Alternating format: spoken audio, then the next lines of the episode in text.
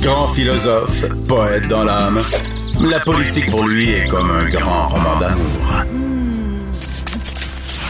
Vous écoutez Antoine Robitaille, là-haut sur la colline. C'est pas moi qui dis ça, c'est mon tonton Thomas. C'est pas moi qui dis ça, c'est mon tonton Thomas. Y a sa barbe qui pique un peu, y a des grosses taches sur son bleu. Mais tonton, l'air de rien, a de l'or dans les mains. Mais tonton, l'air de rien, a de l'or dans les mains. Il y a sa barbe qui pique un peu. Il est avec nous, Caroline. C'est Thomas Mulcair qui est avec nous aujourd'hui, en ce vendredi. Bonjour. Salut Antoine, salut Caroline. Alors, je parie que Caroline ne connaissait pas notre chanson préférée pour l'émission du matin. Alors, bravo, hein, Antoine? C'est ça. Tous les vendredis, on a le dialogue des barbus, euh, Thomas Mulcair et moi, où on discute de, finalement de l'actualité politique euh, de la semaine. Et euh, ben, on s'est dit, on va l'inviter hein, ce vendredi avec Caroline. Bonjour, Caroline. Ah, écoute, je me sens coincé entre deux barbus, moi, là. Mais tu sais que juste un peu de duvet, ça c'est correct pour participer à notre discussion. Tous les goûts sont dans la nature. hein. Il n'y a aucun problème. Hey, commençons par discuter de la chronique de, de Thomas de ce matin, si vous permettez, qui nous dit Heureux sont les discrets. Et il dit, euh, au Saguenay, on, dirait les discrets. Mais donc, euh, euh, tout ça pour dire qu'il parle de Benoît Charette, qui a été nommé responsable de la lutte au racisme et qui est un discret, selon Thomas Mulcair, dans le Conseil des ministres. Explique-nous, Thomas.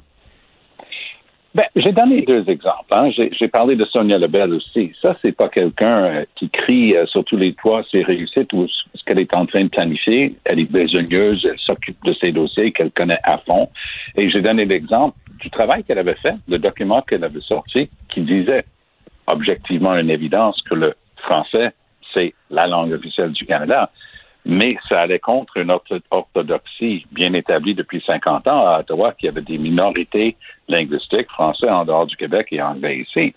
Donc, c'était intéressant de constater que Mélanie Joly a emprunté cette même thématique. Donc, de toute évidence, il y avait eu un travail correct de collaboration pour travailler vers une vision comme celle-là. Et moi, j'ai trouvé ça fascinant de voir Benoît Charette arriver, tout le monde euh, du côté environnement disait Ah, c'est épouvantable, il n'aura pas assez de temps pour l'environnement. Et j'ai expliqué comment, avec des détails vraiment en dessous du radar, comment, petite victoire en petite victoire, Benoît Charette est en train de ré- réaliser des choses très importantes en environnement et développement durable, mais c'est sûr qu'il fait partie d'un gouvernement pour qui l'environnement, c'est pas très haut sur la liste des priorités, on s'entend là-dessus.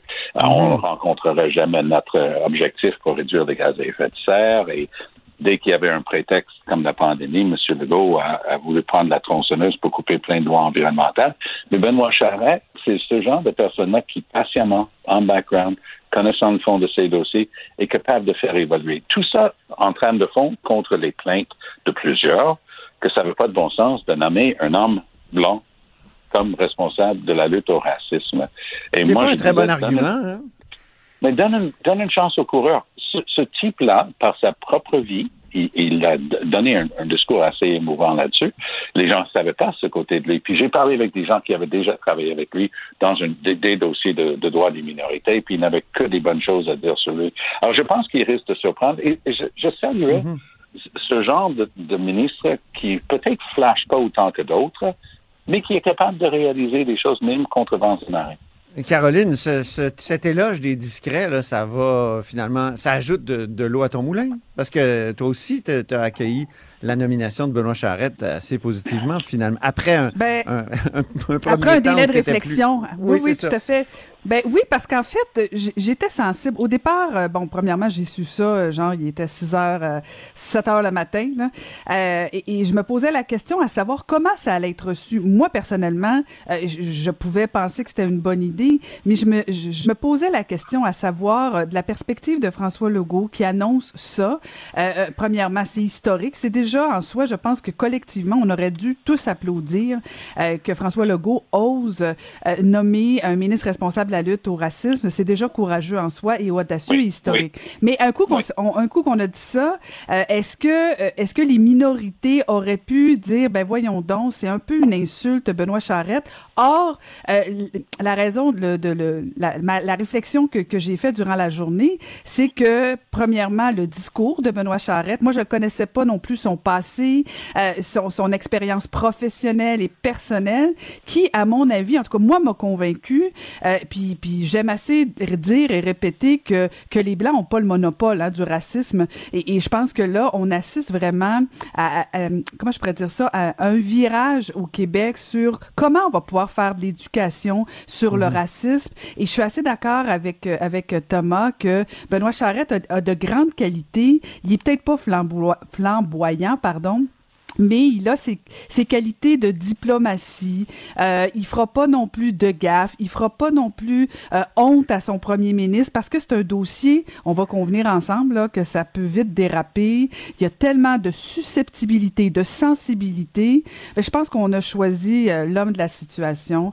Alors oui, je hmm. partage, euh, je partage les, euh, les, les, commentaires de Thomas Mulcair, ce qui, est, ce qui est hmm. plutôt rare à la télévision. Mais on s'entend mieux oui, vous êtes des, hein? vous êtes oui, on s'entend mieux quand on se voit pas, finalement. Mais là, je sais pas si je sais pas si vous allez vous entendre sur Denis Coderre. Lui, c'est un flamboyant, mais il s'est planté hier, non? Il s'est planté. La conclusion d'Antoine Robitaille. Mais ben, en fait, j'ai hâte de vous j'ai hâte d'entendre Thomas là-dessus parce que oui, effectivement, Denis Coderre hier, il a fait un petit gazouillis, hein, mon oncle 101. Oui. Euh, et il a dit en fait, je pense qu'il était bien intentionné. Il voulait remercier euh, le ministre euh, Dubé. Il voulait aussi dire que ça s'était pas si mal passé et que dans le fond, le cabinet du ministre était venu à, la rescousse des parents de Nicodère. Bon, est-ce que c'était une bonne idée? Il y avait un problème informatique, a-t-il dit. Hein? Ah, c'est ça, un problème informatique. Oui, j'ai eu, moi, le cabinet du premier ministre qui m'a dit ouais, attention, là, on a voulu régler un problème informatique. C'était pas juste pour lui, c'était pour d'autres. Ça ben, paraissait pas dans le tweet, par exemple. Ben non. Puis en fait, tu sais, est-ce que, bon, le ministre Dubé a bien répondu, puis je pense que durant la journée, euh, ils répondent à tous, là, pas juste euh, à Denis Coderre et ses parents. Je pense qu'ils ils vont pas selon le nom de la personne. Mais en fait, tout, tout, tout, ça pose la question, on peut se poser la question, est-ce que Denis Coderre ne s'est pas tiré dans le pied un peu? Parce ben qu'il est en train de faire la démonstration depuis presque, presque quatre ans, trois ans, euh, qu'il a changé, qu'il a entendu, qu'il est moins arrogant, qu'il est plus euh, empathique. Et là, c'est comme s'il voulait dire un peu j'existe, j'existe. Euh, C'était pas nécessaire. Il aurait pu mm. tout simplement faire un gazouillis en disant euh, félicitations à l'équipe, ça se passe bien. tu sais, il n'y avait pas besoin de, de, de, se mettre la face dans le carreau, comme on dit par chez nous. Là. Je me demande comment Thomas a interprété ce tweet un peu étrange. Je, suis vraiment d'accord avec ce que Caroline vient de dire. Je, je comprends pas pourquoi il l'avait fait. Quand, la radio vous, vous rapproche. Mais je, je, ne comprenais pas. Et un peu comme Caroline, je me suis dit, est-ce qu'il voulait parler de lui et qu'on parle de lui ou qu'il se montre bon gars? Mais j'ajouterai un tout petit détail à mon point de vue. Oui, ça fait quatre ans qu'il a peut-être envie de revenir. Mais peu importe le métier, si on ne l'a pas exercé depuis quatre ans, on peut être rouillé. Et je crois que le Denis Coderre d'il y a trois ou quatre ans, ce serait dit, euh, il n'y a, pas que du bon dans cette idée de tweeter ça, parce que les gens peuvent percevoir que. Et je pense que le Denis Coderre d'aujourd'hui n'a pas ces réflexes-là. Donc lui, il a juste vu l'opportunité de parler de lui-même, quoi de mieux? Euh, et, de dire qu'il avait parlé avec Maude et je sais pas qui d'autre, puis ça, ils ont réglé le problème de sa maman. Mais je fais une radio euh, du côté anglophone le matin, puis on m'avait dit que beaucoup de gens avaient téléphoné pour dire qu'ils n'avaient pas eu cette chance-là de parler avec quelqu'un, même s'ils avaient essayé d'appeler toute la journée hier. Donc, euh, sans présumer de ses intentions, l'effet que ça peut avoir, c'est que beaucoup de gens disent, ben oui, c'est ça t'es un peu un peu connu puis tout d'un coup euh, tu, peux être servi et que j'ai pas eu j'ai pas eu droit à ça. L'effet l'effet que ça a eu en tout cas chez moi ça a été de faire un tweet qui où, où je disais que euh, donc Denis Coderre voulait le prix euh, Claude Dubois. Je ne sais pas si vous vous souvenez, Claude Dubois en deux. Oui, je me souviens très bien. H1N1, il avait voulu passer avant tout le monde. À Saint-Sauveur-des-Monts. Oui, oui, oui. Oui, non, c'était pas, pas fort. Mais moi, j'ai pas senti ça. Honnêtement, honnêtement, j'ai, j'ai pas senti moi que c'était. Euh, euh, puis pour connaître Denis Coderre, là, c'est, c'est, moi, je, je, pense pas que son intention était de dire euh, j'ai eu une faveur. Je pense qu'elle était sincère de dire parce qu'on voyait plein de tweets de certains journalistes qui disaient que ça va tout croche, ça va tout croche. Moi, je pense qu'il voulait dire, euh, il y a des bonnes affaires qui se passent aussi, mais c'était pas nécessaire de dire que, que lui-même en était comme bénéficiaire. C'est là où je pense qu'il s'est desservi le monde a, le monde a les nerfs à fleur de peau avec tout ce qui peut sentir privilège ou accès privilégié. Je m'explique. Ben Ce matin, il y a un article dans le Wall Street Journal sur un gars qui s'appelle Mark, Mark, son prénom et son nom de famille, c'est Machin. M-A-C-H-I-N. Peut-être Machin ah parce qu'il est anglais d'Angleterre, médecin de son plus pur état. Et il est le président du Fonds d'investissement des pensions du Canada. 365 milliards de dollars dans un pot. Il est président de ça.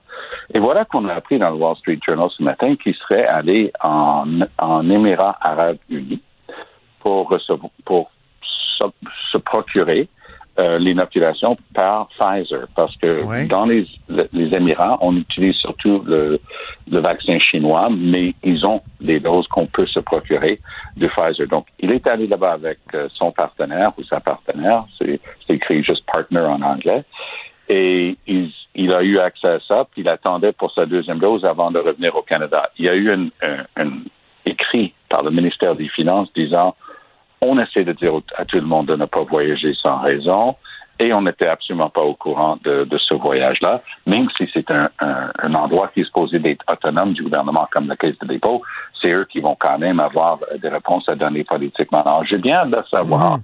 si Marc Machin a encore ce job qui reviennent au Canada parce qu'ils ont pris la peine dans le Wall Street Journal. Puis ça, on parle pas du blog de quelqu'un dans son sous-sol, on parle du Wall Street Journal. Alors, ils ont pris la peine de montrer quelques-uns des investissements de notre pension, votre, votre pension à vous et à moi, aux euh, Émirats arabes unis. Et oh boy, on a-tu de l'argent investi là-bas? Alors, ça sent ça. Ça ah sent que, bon voilà, je, je vais à l'autre bout du monde. Le gars a 56 ans, donc il est assez loin sur la liste des gens qui vont recevoir le vaccin. Et euh, il, s'est organisé pour aller jusqu'à l'autre bout du monde. J'ai bien hâte de savoir les détails ça. Ça a peut-être donné des idées à Ted Cruz au Texas, euh, tout ça. de voyager. Pauvre, Ted Cruz. C'est M. Alena. Il va être responsable de l'Alena dorénavant parce qu'il voyage au Mexique quand il faut pas. Il est sénateur au Texas et comme tu le sais, il est né à Calgary en Alberta. ah, oui. parlons de Dominique Anglade qui veut publier un ben livre. Ben Caroline? Ben oui. Ben oui, on apprend ça, effectivement. Euh, il sera publié le 31 mars prochain.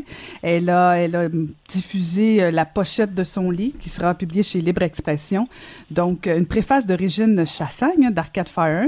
Donc, c'est pas, c'est pas une biographie, c'est pas nécessairement, et elle précise une plateforme électorale. c'est ce Québec qui m'habite. Donc, c'est un peu les anecdotes, bien sûr, de sa vie, de son parcours.